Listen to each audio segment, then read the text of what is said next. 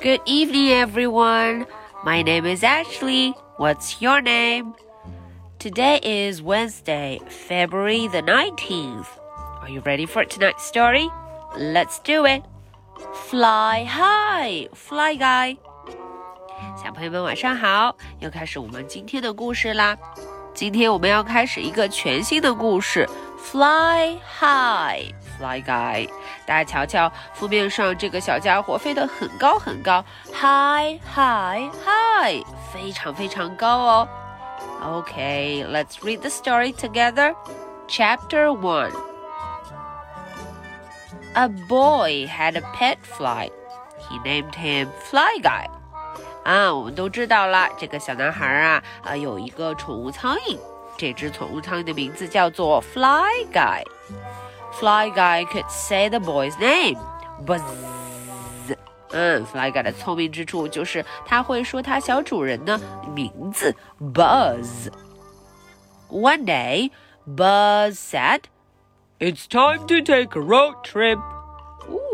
有一天啊，Buzz 说了啊，是时候了，我们要去旅行 road trip。哦，什么叫 road trip？就是在马路上的旅行，就是我们平时说的自驾游，开着车，road trip。Fly Guy wanted to go too。哦，Fly Guy 也想去，want 很想要去。Fly Guy wanted to go too。He is too little，said mom。妈妈马上说了，他太小了。He is too little，很小，little 他。太小了，He might get lost。哦，有可能他会走丢。He might get lost，有可能会迷路，丢了他。Sorry，said Dad。爸爸也说了，Fly Guy stays home。哦，爸爸说了，Fly Guy 得待在家里，不能出门哦，他只能待在家里了。Stay home，在家里。嗯，Fly Guy 在他说话的时候偷偷跑到哪里了？He shut the trunk 啊，把他的这个后备箱关上的一瞬间，Fly Guy 已经钻在里面啦。OK，let's hit the road。爸爸说了，好，我们出发吧。Hit the road，let's go。The family drove and drove. 啊，他们开呀开呀。They drove and drove and drove and drove. They stopped for a picnic. 他们停了下来要野餐。Picnic，想要野餐。Mom opened the trunk. Fly guy flew out. 瞧瞧，妈妈把后备箱 trunk 后备箱打开了。Mom opened the trunk. 啊，Fly Guy flew out，Fly Guy buzz buzz buzz 就飞了出来。Dad said, "How did he get in there?" 哦，老爸就不知道怎么回事，Fly Guy 是怎么进去的？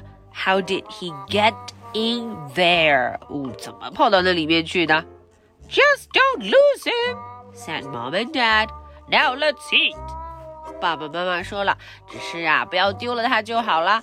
Don't lose him。嗯，现在我们吃吧。Now let's eat. Okay, so that is the end for chapter one. Are you ready for my two questions?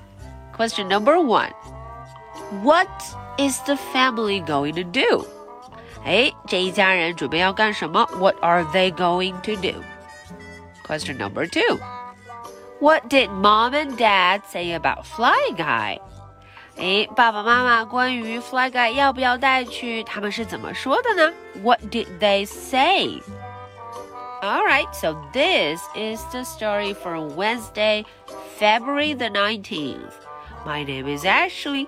What is your name? So much for tonight. Good night. Bye.